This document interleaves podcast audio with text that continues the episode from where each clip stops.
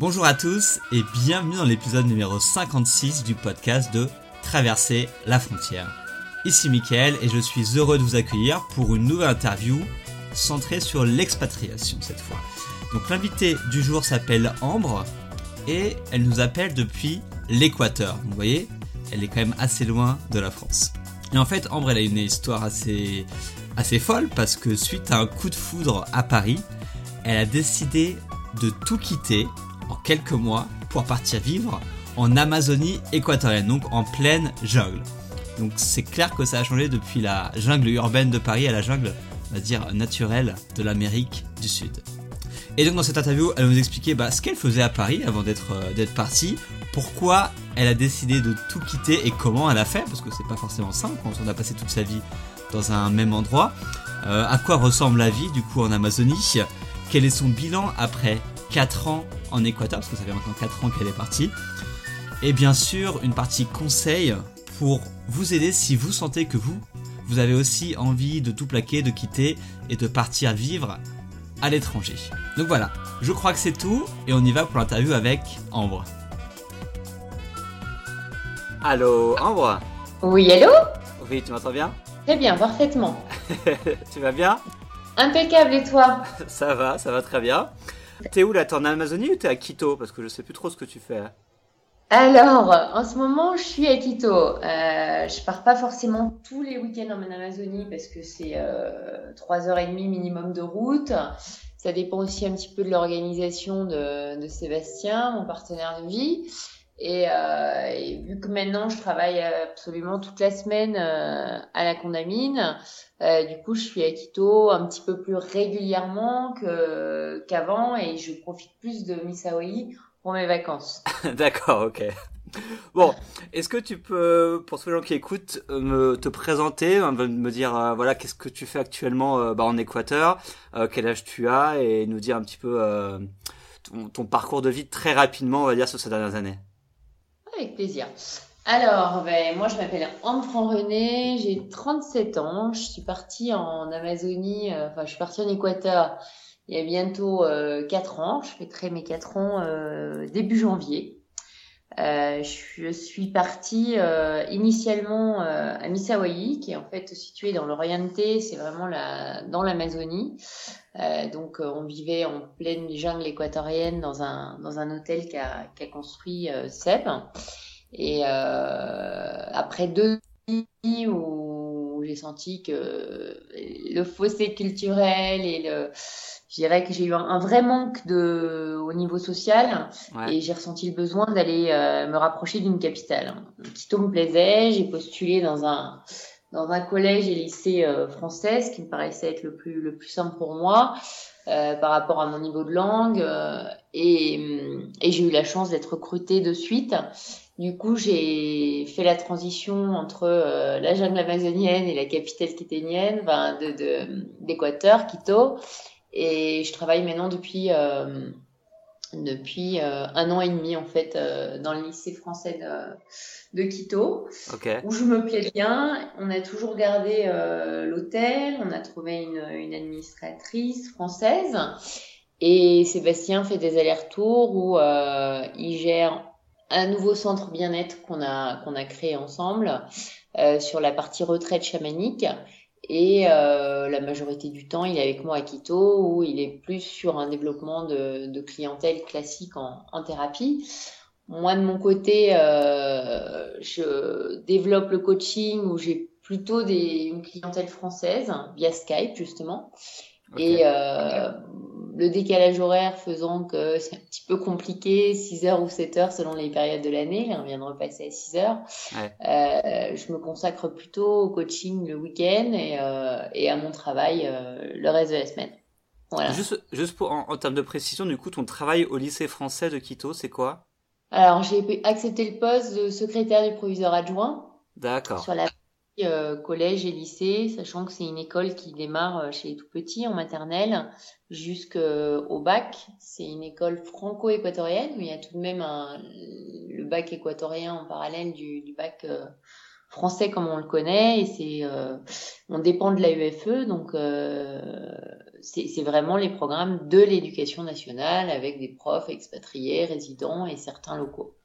D'accord. Ok. On va faire un petit un petit retour euh, en arrière. Et, euh, et euh, parce que du coup, tu m'as dit qu'il y a 4 ans, donc tu es venu vivre euh, en Équateur, donc en Amazonie plus particulièrement. Et en fait, je voulais savoir ce que tu faisais avant, parce que tu m'as dit que tu étais sur Paris, mais quel type de, enfin quel métier tu avais là-bas avant?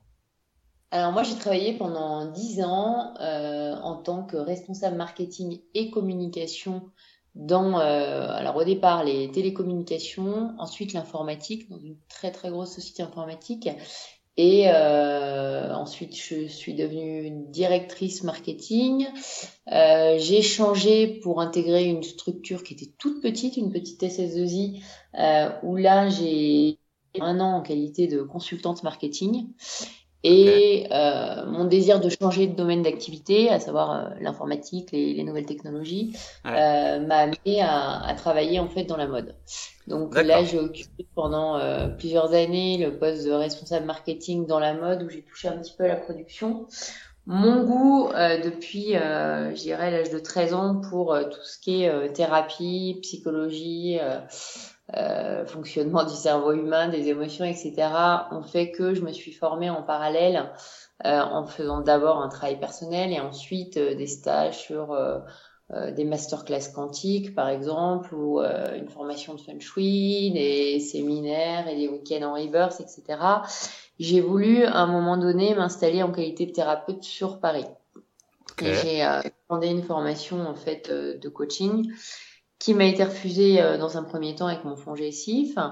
Et du coup, euh, un bilan de compétences m'a été proposé. Donc, on m'a conseillé vivement d'accepter le bilan de compétences pour pouvoir attester ou non de, de mes capacités, de mon profil euh, en adéquation avec, euh, avec tout ce qui est thérapie, accompagnement personnel, coaching. Et il s'est avéré que le bilan de compétences a abondé dans ce sens et, euh, et au moment où j'ai terminé mon bilan de compétences, où j'étais vraiment motivée à, à, me lancer en qualité de thérapeute, mais j'avais mhm. des charges à gérer au niveau de mon appartement, j'y vivais seule, etc. Euh, la crise, comme euh, on la connaît à, à, Paris et même, en, enfin, je veux dire, j'ai envie de dire de manière mondiale, faisait que j'étais un petit peu frileuse de me lancer euh, du jour au lendemain à quitter une sécurité financière pour lancer mon cabinet avec les charges que j'avais euh, au quotidien. Et en fait, à de mon bilan de compétences, une ou deux semaines avant, il y a une opportunité qui s'est présentée à moi. Une de, des personnes avec qui je travaillais euh, sur des productions a décidé de quitter son poste. Et euh, on m'a proposé ce poste-là. Donc euh, voilà. J'ai postulé. Ça a marché. Je me suis relancée dans euh, un poste avant de partir en Amazonie de directrice de production.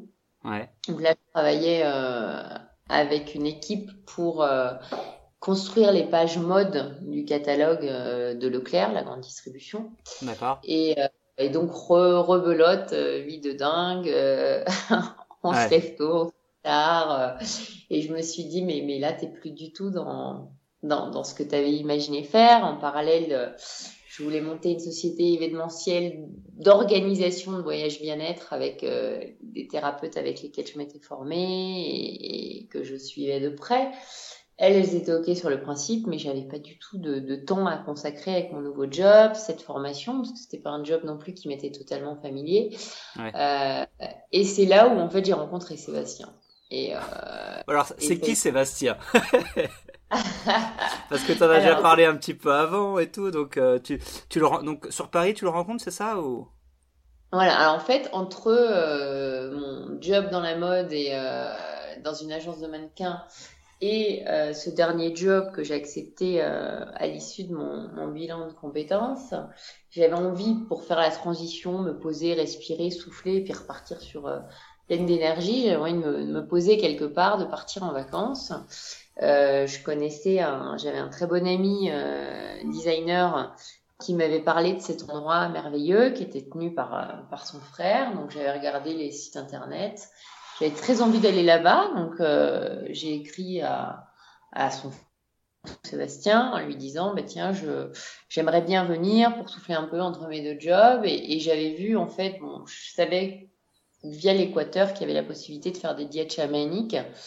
Et, euh, et je m'intéressais depuis très très longtemps à ce sujet-là. Je savais qu'en France, euh, tout ce qui est diète chamanique, euh, prise de, de, de, plantes type ayahuasca, etc. est interdit. Donc euh, je me suis dit, bah, tiens, c'est l'occasion jamais.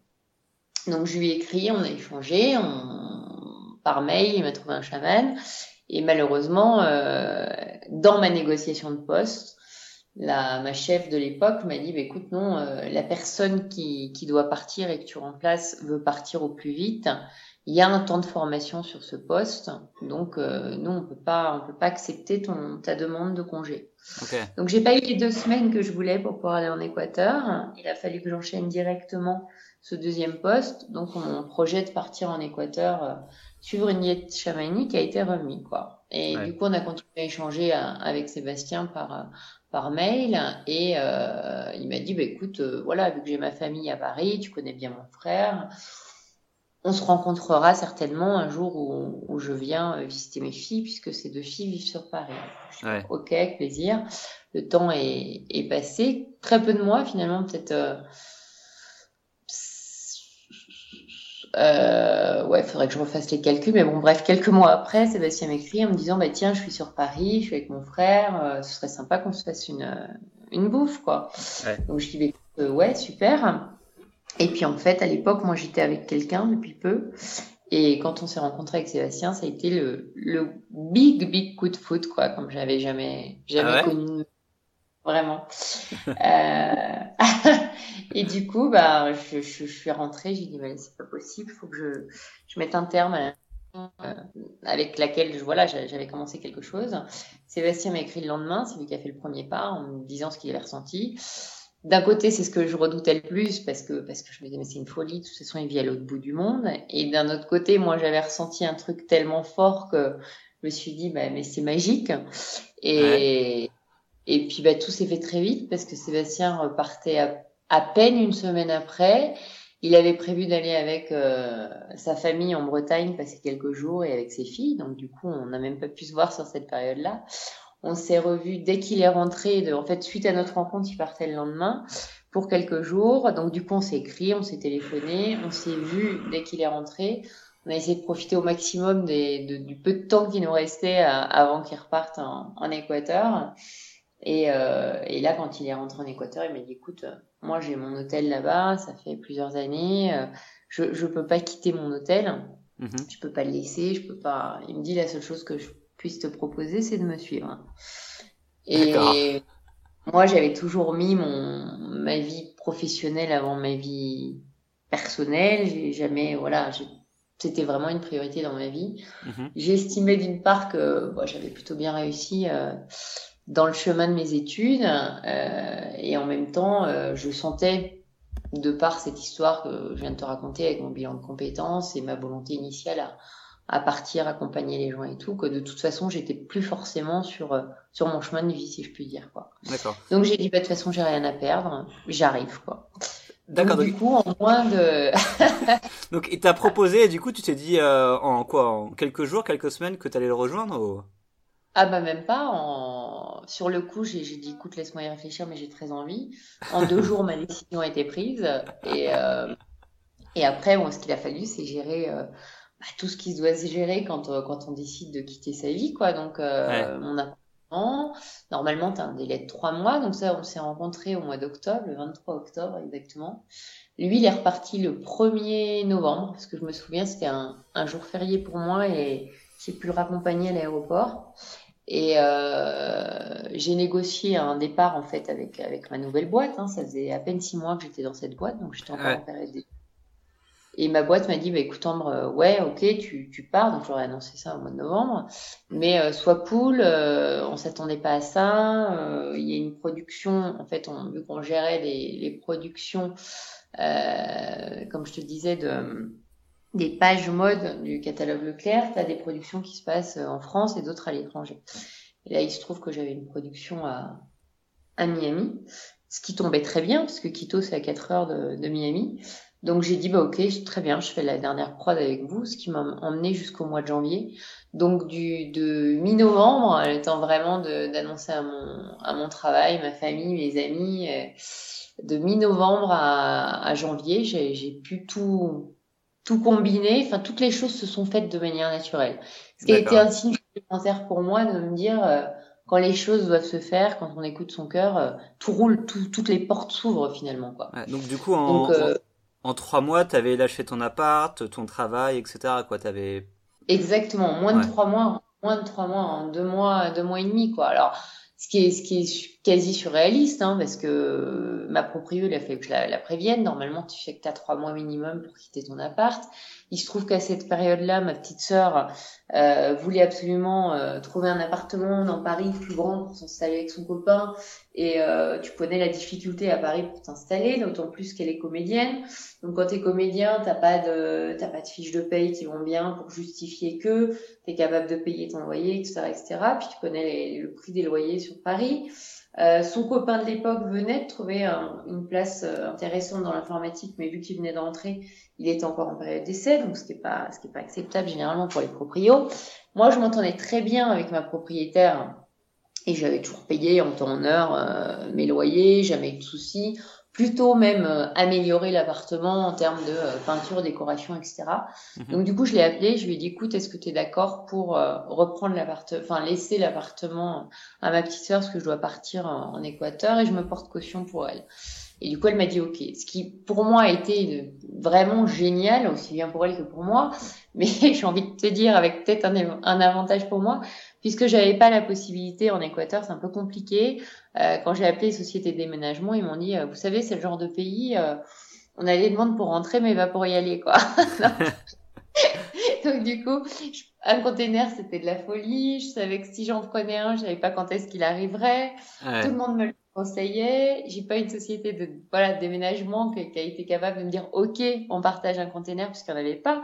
Ils m'ont dit à partager, vous pouvez attendre peut-être des années avant que votre container parte.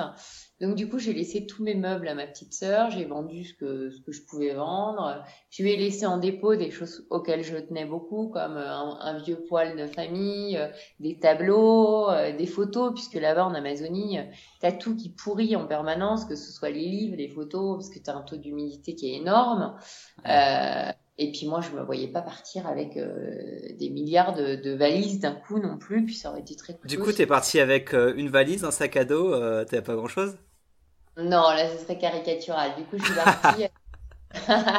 du coup, bah pareil, vu que cette prod elle s'organisait à Miami, mon client voyageait en business, donc il avait le droit à, à beaucoup plus de valises euh, qu'il n'en avait besoin pour la période de production qui était de, de deux semaines de mémoire. Euh, donc du coup, il m'a proposé d'emmener euh, une partie des valises. Et tu sais, quand tu es en business, ça aura plus de poids. Gros coup de bol après Miami, donc je m'attendais à payer très très cher euh, mon surpoids de valises qui m'a emmené lui et en business. Total, je suis tombée sur un, un mec à l'enregistrement qui me dit mais vous savez que vous avez, euh, je sais plus combien il y avait à l'époque, hein, ça, ça date de 4 ans bientôt, tant de surplus de valises. Je dis oui, oui, je sais, je déménage. Il me dit bon, allez, ok, euh, on va les faire passer. J'ai pas payé un centime. Donc vraiment le, coup de bol incroyable. Et mes parents sont partis avant moi pour des raisons de, de santé de mon père. C'est vraiment une autre histoire. Et du coup, mes parents aussi m'avaient amené euh, des valises supplémentaires avec un E pour le coup, un surplus. Euh, euh, bon, bah, d'excédent de, bagages, quoi. Donc, je suis partie quand même avec pas mal de. Enfin, je, je, je suis arrivée bien installée quand même avec euh, mes vêtements, quelques effets personnels. Et puis, petit à petit, au fur et à mesure de euh, ces trois ans et demi, là, on, on, retourne quand même une à deux fois par an en France. Donc, à, chaque, à chacun de mes voyages, je peux ramener des choses, quoi.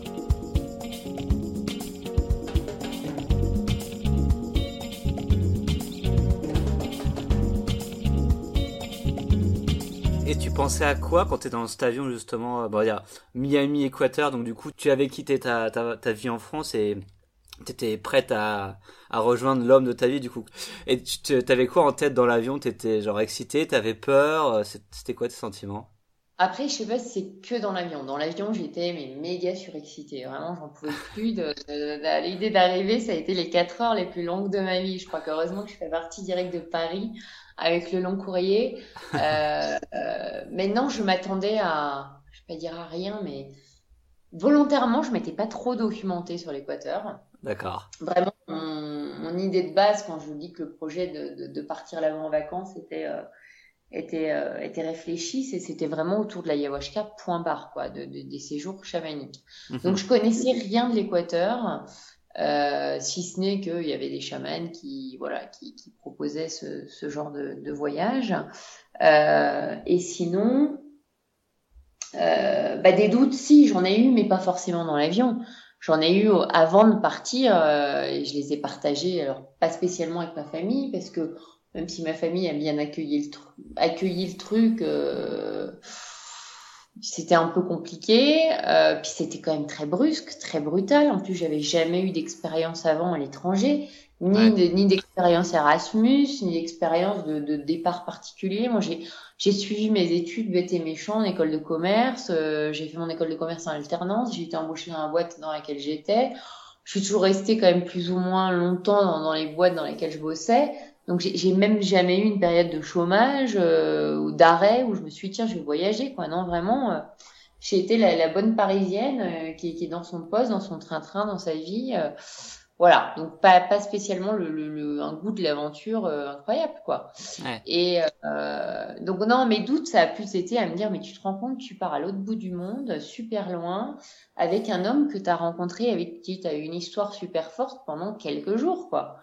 Donc, quelque part, je me trouvais un peu tarée, quoi. D'ailleurs, quand j'ai annoncé à ma sœur aînée que je partais en, en Équateur, je quittais le, le, la personne avec qui j'étais à ce moment-là, elle m'a dit, mais tu partiras jamais. Je me comment ça, je partirai jamais Donc euh, voilà, ouais, plein de doutes, plein de peurs, évidemment plein de peurs.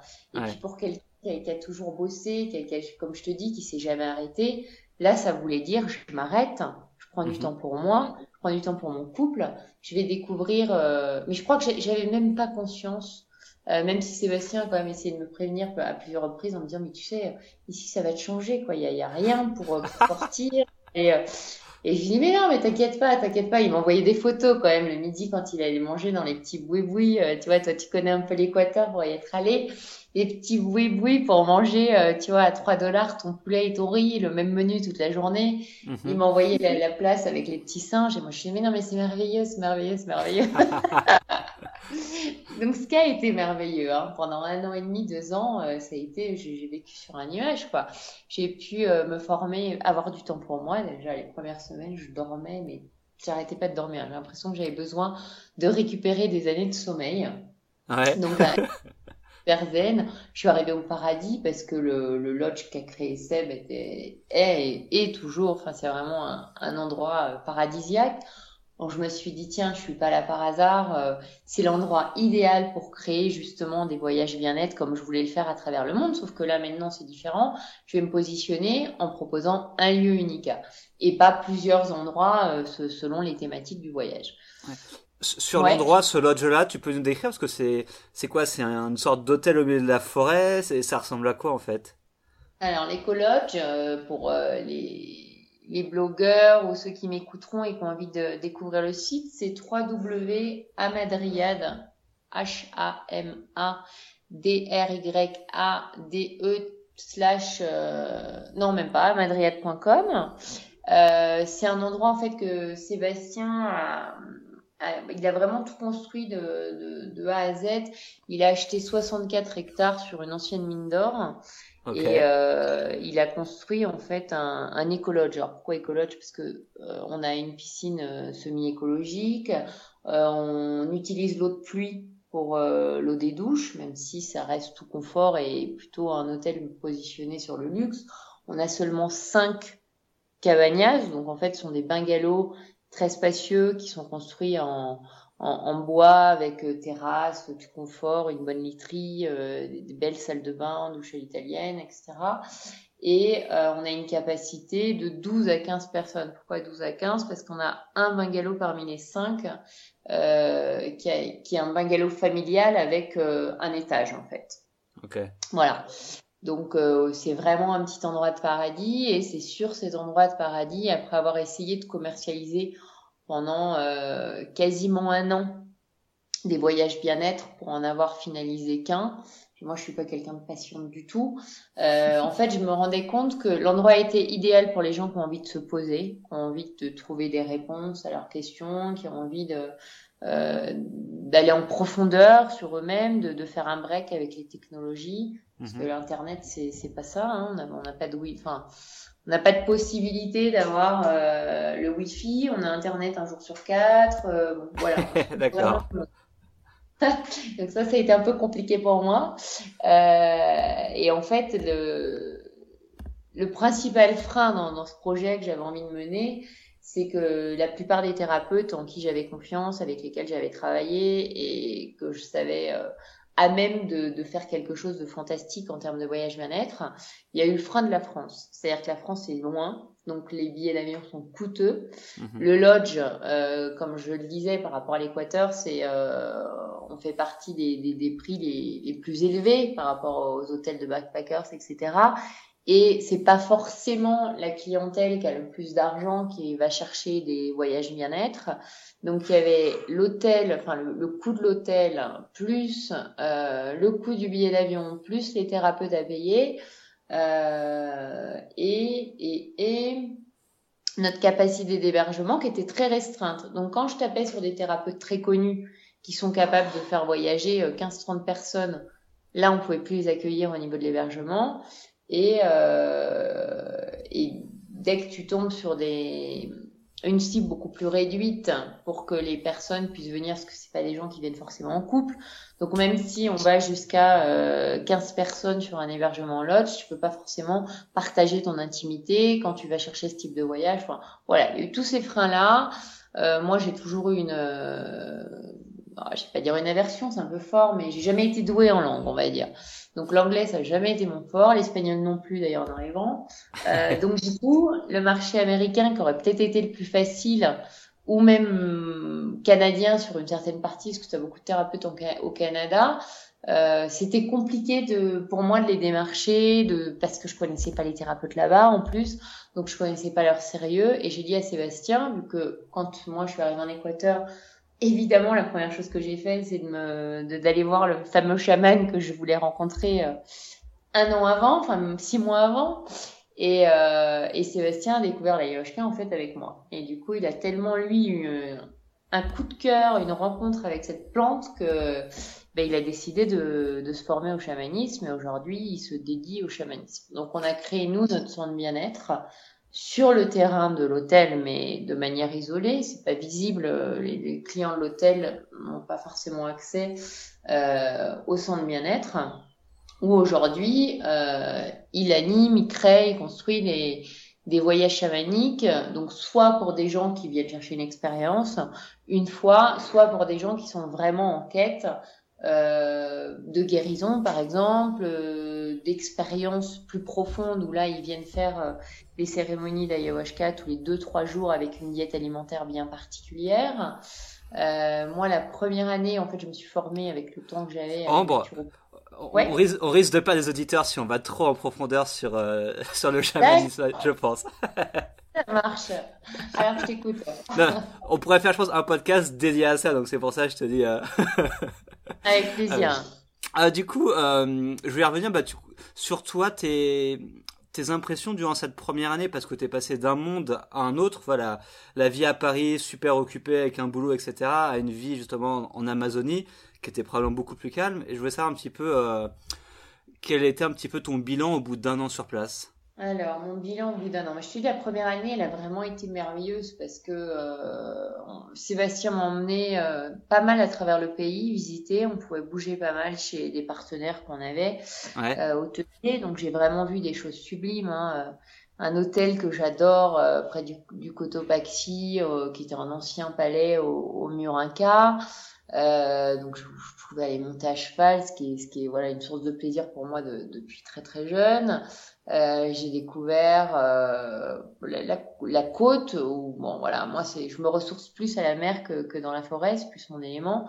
Donc je vais pas dire que la côte équatorienne est belle parce que c'est c'est pas le plus bel endroit pour aller voir la mer mais au moins je, je tu te ressources et l'eau est chaude donc c'est un vrai bonheur. Euh, Mindo avec ses Mindo, Bagnos, avec ses cascades, avec euh, avec toutes ces histoires de miraculeuses, euh, d'eau sainte, d'apparition de la Vierge, etc. Donc vraiment une année où je te dis j'ai pu me ressourcer, me reposer, découvrir des horizons nouveaux, euh, vivre euh, mon idylle avec Sèvres. Après, le, le bémol que j'ai rencontré, c'est qu'en fait, au moment où je suis partie, j'ai appris que mon père avait un cancer. Et je dirais que c'est le seul euh, gros doute qui a fait qu'à un moment, j'ai dit à Sébastien, je peux pas partir. Tu te rends compte, je viens d'apprendre que mon père avait un cancer et un stade avancé où aujourd'hui, il nous demande de de pas de, de, de, pas tenter quoi que ce soit avec la médecine traditionnelle qui de toute façon le, le, le condamnait quoi. Donc il me mhm. dit j'ai pour m'être renseigné sur les, la chimiothérapie etc. J'ai pas envie d'accélérer mon cancer puisqu'il n'est déjà avancé. Donc moi à l'époque vraiment ça m'a ça paniqué parce que j'avais un lien très fusionnel avec mon père. J'étais très très proche de mon père et, euh, et quand j'ai dit à mon père écoute mais si tu veux je pars pas, il m'a dit si tu pars parce que tu le regretteras toute ta vie. Et je pense que c'est quelque chose que qui m'a vraiment ému, qui réagisse comme ça. Et vu qu'il n'avait pas envie de suivre la médecine traditionnelle et que mon père avait des dons depuis voilà très longtemps, depuis que je suis petite, et il soignait beaucoup de gens de, manière euh, gratuite, bénévole. Il le faisait avec son cœur en disant que de toute façon, s'il se faisait payer, euh, il perdrait certainement son don et qu'il voilà. Euh, il croyait en toutes ces médecines parallèles. Et, et, je lui ai dit, bah, écoute, tu connais donc, une de mes thérapeutes que j'ai eue et, qui m'a justement ouvert les portes de, du chamanisme. Elle a été soignée à l'âge de, de, 30 ou 35 ans d'un cancer euh, qui avait été condamné par la, par la médecine après deux tentatives de chimiothérapie. Elle est partie au Pérou, elle a fait l'ayahuasca et moi c'est ce qui m'avait donné l'envie en fait de mhm. depuis très longtemps de d'aller tester l'ayahuasca suite à la lecture de ses romans. Et mon père a dit ok très bien, je, je, je te suis et c'est la raison pour laquelle je te racontais tout à l'heure que mes valises avaient été arrivées avant moi, c'est que vu la gravité du cancer de mon père, il est parti avant moi en Amazonie pour euh, pour essayer de se faire soigner. Bon voilà, ça ça n'a pas été marché comme on aurait souhaité, mais Toujours est-il que lui, il était ravi de cette expérience et certains des médecins, dont son médecin personnel qui était très ouvert à tout ça, l'a encouragé à aller dans ce sens-là et nous a dit après coup que ça avait certainement prolongé euh, mon père dans voilà dans sa vie. D'accord. Et durant ces quatre ans là en Équateur, euh, outre cet épisode avec ton père, du coup, t'as jamais regretté d'être venu en Équateur? Enfin, t'as jamais eu de regrets par rapport à, à ça? Alors moi, je suis pas quelqu'un qui a des regrets déjà. Euh, D'avoir des doutes, que ce soit ma vie euh, là-bas, si, clairement. C'est pour ça d'ailleurs que j'ai quitté l'Amazonie euh, au quotidien pour venir vivre à, à Quito. Mhm. Euh, de regrets, non, non, parce que parce que je vraiment, c'est voilà, c'est magique, c'est chouette à tous les points de vue, au niveau personnel. Euh, ce que, ce que j'ai pu voir, ce que j'ai pu vivre, euh, les transformations que ça a opéré sur moi. Puis je pense que j'avais vraiment, c'était c'était plus et c'est plus dans les valeurs le marketing. Après, c'est sûr que quand euh, on est française, pas avec un bon niveau en arrivant de, de langue, toute la difficulté de trouver un travail, ce fossé culturel où j'ai quitté un monde où j'avais énormément d'amis euh, et de copains sur Paris, de sorties, une vie très riche au niveau culturel. Euh, on passe du néant dans la jungle avec euh, des indigènes qui parlent en plus leur dialecte et même pas forcément l'espagnol. Euh, j'ai eu des moments de d'isolement terribles, vraiment, enfin terrible. Voilà, le mot il est fort, mais oui, oui. J'ai eu et puis des, des expériences moi personnelles au niveau de, de la santé, pas très graves, mais qui ont fait que euh, euh, oui, si j'ai eu des doutes. J'ai eu des doutes, bien sûr. Maintenant, je regrette rien et je suis ravie euh, là de partager ma vie entre Quito et Missawayi quand on y retourne le week-end ou pendant les vacances ou même la qualité de vie qu'on a ici. Je l'ai envie dans dans une belle maison qui est grande, euh, dans une capitale. Quand je vois à Paris euh, combien il faut travailler pour pouvoir prétendre vivre dans un appartement à peu près confortable, c'est pas du tout la même qualité de vie, quoi.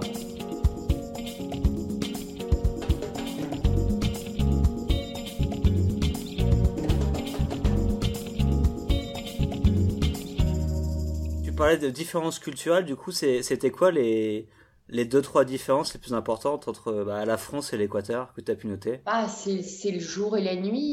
Après, Non, mais vraiment, déjà, euh, bah, je le vois au quotidien avec mes, mes amis ou mes, des potes qui, euh, qui sont mariés avec euh, une équatorienne ou des, des, des, copines qui sont mariées avec des équatoriens ou des indigènes. Déjà, il y a, y a, des différences culturelles, c'est clair, mais euh, sur la partie... donc l'Équateur, tu as deux populations. quand tu vis à Quito, tu es plus en relation avec des Quiténiens qui travaillent, etc. quand tu vis à Misawayi, tu as 80% d'indigènes. Donc, il faut mhm. savoir que les indigènes, la majorité ne travaillent pas. Euh, ils cultivent, donc euh, ils cultivent, ça veut dire qu'ils mangent toute l'année la même chose, hein, euh, de, la, de la yucca qui font pousser, des bananes, euh, ils se procurent euh, un peu de tilapia, euh, ils ont quelques subventions, ou au moment des élections ils sont un petit peu arrosés parce que les les, enfin, les, les électeurs, je dirais euh, font en sorte de, de leur donner. Euh, c'est le dernier qui a, qui a donné, qui a, qui a, parlé et qui aura raison et qui se fera élire. Mhm. Donc, euh, donc voilà. Les hommes travaillent beaucoup moins que les femmes. Après, il y a un gros problème d'alcoolisme dans les communautés. et ça, pareil, de, de, de notre faute, hein, la faute des colons. Ils avaient des habitudes culturelles, par exemple, avec la je suis en train de chercher le nom, je crois que c'est la chicha, c'est une plante que tu mâches et que tu recraches. ils ont l'habitude de boire ça dans, dans les événements, ce qui est très peu alcoolisé. En fait, c'est la fermentation euh, qui, qui, produisait ce phénomène. Et aujourd'hui, avec l'arrivée des colons, ils sont carrément avec euh, la bière et le traigo. Donc, quand tu bois au même rythme la, la, ce qui s'appelle la chicha que le traigo ou la bière, forcément, ça fait pas les mêmes, euh, les mêmes effets. Et, euh, et aujourd'hui, il y, y, a un phénomène d'alcoolisme qui, qui, est énorme, énorme, énorme euh, au sein des communautés indigènes. Donc, euh, donc ouais, voilà, le fossé culturel, c'est qu'ils n'ont pas la même. Euh, tu vois, par exemple, euh, on va pas pour dire rapidement sur les voyages chamaniques, un indigène, il va pas prendre la l'ayahuasca, il va aller voir le chaman, il va te dire que s'il est malade, c'est parce qu'il a, il y a une rupture avec la nature un occidental. C'est aussi pour ça que nous, on fait en sorte de donner une autre approche, une autre dimension au chamanisme en ajoutant la dimension euh, occidentale qu'on a pu euh, recevoir, dans laquelle on a pu être baigné. Quand tu fais un travail sur toi, quand tu fais un travail sur toi, tu sais que tu as une responsabilité dans, dans ton mal-être, ta maladie, peu importe, ce qui, mhm. fait qui te motive à, à aller voir un, un médecin tel qu'il soit, de manière euh, un médecin traditionnel ou un médecin euh, euh, parallèle. Et un, un, indigène te dira non non moi si je suis malade c'est parce que on m'a jeté un mauvais sort ou parce que j'ai eu une rupture avec la nature, faut que je me remette en lien avec la nature. On n'a pas les mêmes croyances, on n'a pas les mêmes visions des choses. Euh, on n'a pas les mêmes coutumes. Tu vois, par exemple, le Nouvel An, moi, quelque chose qui m'a beaucoup touché, euh, et ça se perd malheureusement. Tu as euh, une tradition qui fait que chaque commerçant du village, alors c'est vrai pour, pour, tout le monde, hein, mais c'est plus visible dans les petits villages. À Misawayi, tu vas à minuit, tu as tous les petits euh, commerçants qui écrivent une lettre en, demandant pardon à, à une personne qu'ils auraient pu blesser pour avoir mal agi, pour avoir menti, pour avoir euh, voilà fait de la peine. Euh, donc c'est un petit mea culpa sur papier et euh, il crée des ce qu'on appelle des, mannequins en fait euh, empaillés et euh, il brûle la vieille année pour brûler toutes ces choses là et les faire disparaître. Okay. C'est quelque chose oui, super touchant quoi. Euh, voilà, après, bon, quand tu travailles dans un lycée comme moi à la Condamine, bah, tu essayes de mixer euh, les, les, fêtes, les fériados. Alors, on en a certains, on a certains fériés euh, français, d'autres équatoriens tous, hein, sinon on ne travaillerait plus. Mais euh, par exemple, à l'époque de... Là, dernièrement, on a eu, on a eu les. Alors, c'est des, des, des, petits pains euh, avec le nourrisson, fille ou garçon, euh, euh, que tu manges. C'est très sympa. T'as euh, la fanesca, je sais plus à quelle période. Alors ça c'est un truc aussi. Sachant que toute l'année t'as le même temps en Équateur, euh, souvent t'as des repères mémoriels. En France, je me disais tiens c'était la période de l'hiver, là de l'été, donc t'as à peu près des, des repères. Là mhm. j'en ai moins. Le temps passe super vite.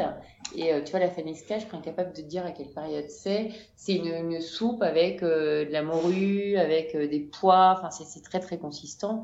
Et comme nous, on a la galette, voilà, ça, ça fait partie de, des trucs culturels. D'accord. Équateur, quoi. ok. Je me demandais du coup, euh, 4 ans après être arrivé en Équateur, si, euh, si tu devais revenir en arrière et dire à... qu'est-ce que tu changerais en fait? Est-ce que tu changerais quelque chose par rapport à toi, ce que tu as fait? Écoute, franchement, non. Euh, encore une fois, parce que j'ai pas de regrets. Mhm. Euh, aussi parce que je trouve que dans la vie, je suis persuadée que tout est parfait. Alors ça peut choquer hein, quand je dis ça, mais tout est parfait. Je pars du principe où euh, même si tu estimes euh, en faisant un pas en arrière que tu as pu faire une erreur, bah, si tu l'as faite, c'est parce que tu avais besoin d'en tirer les leçons et de grandir, parce que je pense que toutes les expériences dans la vie font grandir. Mhm. Et s'il y a une personne que je remercie euh, pour m'avoir donné cette philosophie, c'est euh, euh, Pascal Gaillatis, avec qui j'ai suivi justement pas mal de, des séminaires, un travail personnel. Un jour, je l'ai appelé en lui disant, là, je sais pas quoi faire, je doute entre deux postes. J'avais été chassée par un cabinet. Mhm. Et elle m'a dit, bah, si tu doutes, quand il y a un doute, il n'y a pas de doute. C'est, c'est, ni l'un ni l'autre ne sont faits pour toi, mais si pour le moment tu es dans l'urgence et que tu as envie de partir, choisis celui dans lequel il y aura le, plus de plus, tu vois. Mhm. Et elle m'a dit, de toute façon, dans la vie, il n'y a pas de mauvaise expérience. Et je crois que c'est vraiment un enseignement que j'ai gravé. Et je pense qu'il n'y a pas de mauvaise expérience. Donc, je regrette rien. D'accord. Et donc, tu dirais que ce voyage en Équateur a, renforcé cette, euh, cette philosophie de vie? Ouais, clairement, parce que parce que je commençais à, à, me perdre quelque part dans l'univers un peu euh, superficiel euh, de, de la mode et je m'y retrouvais plus et je te dis mais le marketing c'était plus dans mes valeurs, j'avais pas passé le, pas non plus de euh, le courage. après tu mets ce que tu veux derrière, hein, de, de, mm-hmm. m'installer en tant que thérapeute.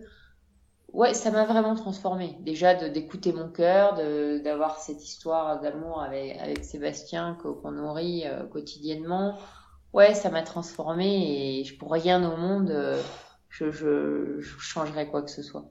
Ok, c'est cool. et, euh, et on rencontre, hein, quand, on est en France, et tu as dû peut-être aussi l'avoir, des, des gens voilà, qui ont aussi euh, ce boulot sur Paris ou en, ou en, France et qui sont très pris et qui aimeraient bien euh, se dire, ok, je, je, quitte tout et je pars voyager ou je pars vivre à l'étranger, etc. Mais qui ne le font pas pour plein de raisons. Et du coup, je me demandais si tu avais des conseils ou des éléments de réflexion pour, euh, bah, pour ceux qui auront peur de, justement de, de plaquer leur boulot pour vivre à l'étranger. Bah écoute, euh, moi vraiment la clé, c'est ce que je dis toujours, faut écouter son cœur. Quand il y a des potes qui m'ont dit, oh, mais comment t'as fait? Moi j'aimerais bien et tout. J'ai mais comment j'ai fait? Quel courage Maintenant c'est pas du courage quoi. Je me suis écoutée, c'est tout. Après hier, je lisais un article intéressant parce que cette année je me forme aussi avec la Belgique euh, pour euh, dans une spécialité en, en psy. Euh, je lisais un article hyper intéressant d'une femme, je sais plus comment elle s'appelle, qui a, qui a écrit ce bouquin, qui a cartonné. J'arrête de râler. Et en fait, elle te parle beaucoup dans un interview qu'elle a, qu'elle a accordé après une de ses expos. Elle parle de, de la zone de confort. Mhm. Et en fait, je dirais aux gens de, bah, d'abandonner, d'être un peu plus à l'écoute, de, de, de, prendre conscience de ce qui est en dehors de la zone de confort pour aller dans la zone de génie, quoi. Parce que c'est sûr que si j'étais restée dans ma zone de confort, ma petite sécurité financière à Paris, mon job qui paye et tout, euh, j'aurais jamais, jamais pris le choix d'aller en Équateur, ça c'est clair, quoi. Ouais. Euh, donc voilà, faut être à l'aise avec euh, avec les doutes, faut euh, voir l'échec comme étant un enseignement. Faut oser ceux qui, qui prennent, enfin oser rencontrer ou fréquenter des gens qui osent prendre des risques. Je crois que mhm. c'est ça aussi. Tu vois, c'est là où je j'en profite pour faire un grand bravo à, à ton site parce que bah, du coup, euh, t'es pas obligé de les. C'est une manière de rencontrer ces gens-là. Et quand tu mhm. dis bah eux ils ont réussi, pourquoi pas moi quoi? Ouais, c'est sûr. quand je dis écouter son cœur, je crois qu'il faut être honnête avec soi quoi. Quand tu es honnête avec toi et que tu sais que tu as un appel, bah, tu le suis et tu peux pas te tromper. quoi. Mhm. Et puis encore une fois, s'il n'y a pas de mauvaise expérience, ben, si tu as envie, tu vas et puis tu verras bien. Quoi. Ouais, ouais bien sûr. Ok. euh, du coup, avant de se quitter, je savoir si tu avais un, un, dernier mot à dire sur tout ça, sur quelque chose qu'on n'aurait pas abordé ou euh, quelque chose qui te tient à cœur sur, sur toute ton expérience que tu as vécu. Euh, tu avais quelque chose à rajouter? Bah écoute, euh, non, en 4 ans, parler en 40 minutes de 4 ans, c'est forcément, il y a plein de choses à dire. Ouais. Là, il y a qui me vient spontanément, si ce n'est que te remercier de, de, de m'accorder cette interview, si ce n'est de dire aux, gens qui ont des doutes ou des questions que je suis avec plaisir, je leur répondrai que s'il y a des, gens qui ont envie de bah justement de faire un, Skype avec avec moi ou commencer un, un travail perso, bah, je suis, je suis tout oui et avec un grand plaisir de, de les rencontrer. Et, euh, et, puis, et puis te souhaiter une super bonne continuation à toi parce que tu es un, un, modèle de, de réussite dans, dans, dans, le genre de personnes qui savent prendre des risques, qui savent s'écouter, qui savent voyager, qui savent découvrir de, de nouveaux horizons. Je pense que de voyager à travers le monde avec euh, un avion, à pied, son sac à dos, son vélo, peu importe, et de voyager de manière euh, personnelle à travers soi, bah, ça va ensemble, quoi. Mhm. Voilà. Bah, merci, merci, merci du compliment. Avec plaisir, merci. Euh, et du coup, pour les auditeurs, on mettra tous les liens, que ce soit du lodge ou de ton site, pour que les gens puissent te contacter, etc. On mettra ça sur, euh, sur le blog. Parce que sinon, ils vont jamais te retrouver. et eh ben, un énorme merci. Je te souhaite une excellente continuation plein de belles rencontres avec euh, des gens comme, comme toi ou comme nous, comme des gens causons et s'écouter et voyager et découvrir plein de belles choses. Ça marche.